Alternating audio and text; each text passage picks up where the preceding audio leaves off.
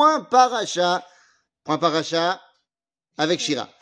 Alors justement, notre point paracha aujourd'hui, on a besoin d'une personne qui va nous aider à comprendre ce point paracha. Parachat Noach.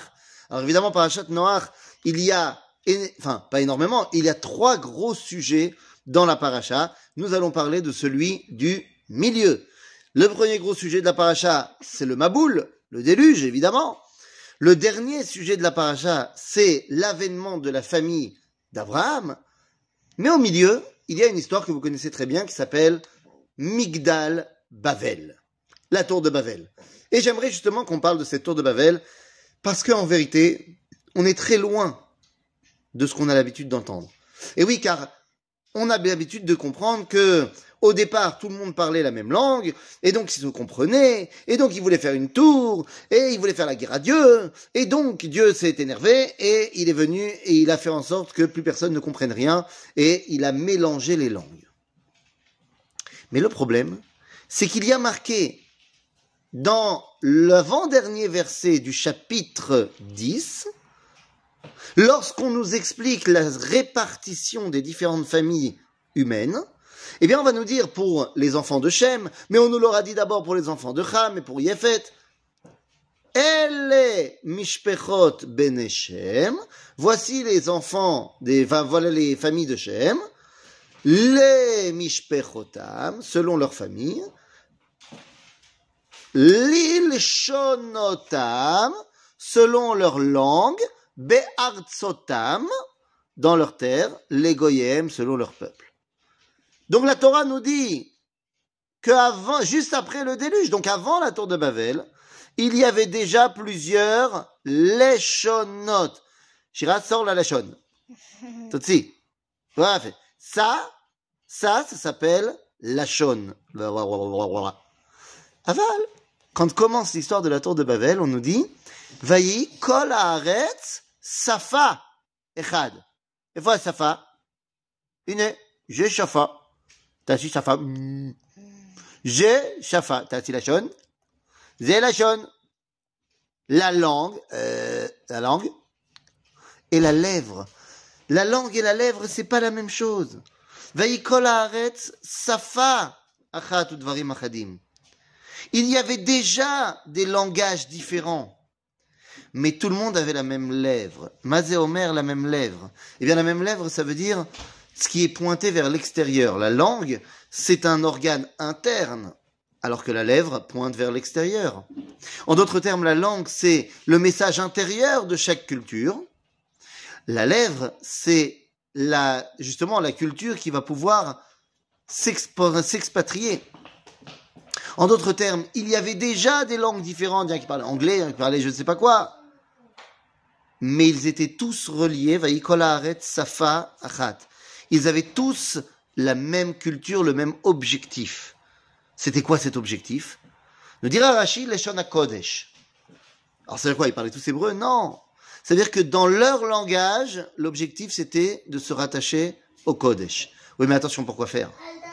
Non pas pour devenir des tzadikim, mais pour s'en éloigner.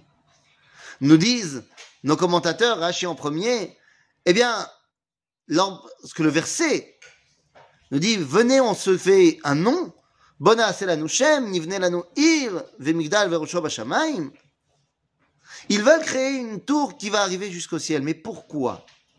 Rachid nous dit il y a trois, trois raisons. D'abord ils voulaient faire la guerre à Dieu. Deuxièmement ils voulaient remettre en cause l'unité du Créateur. Et trois ils se sont dit tous les 1656 ans le ciel nous tombe sur la tête, faisons-lui des piliers. Le Midrash ira même jusqu'à dire qu'il y avait en provision quatre tours de Babel, une au nord, une au sud, une à l'est ou à l'ouest. Mais c'est quoi cette histoire? Les amis, la tour de Babel intervient juste après le déluge. Après le déluge, il y a un traumatisme de l'humanité. Plus jamais ça, never again, on dit. C'est-à-dire qu'il faut trouver un moyen de faire en sorte que le déluge n'arrive plus.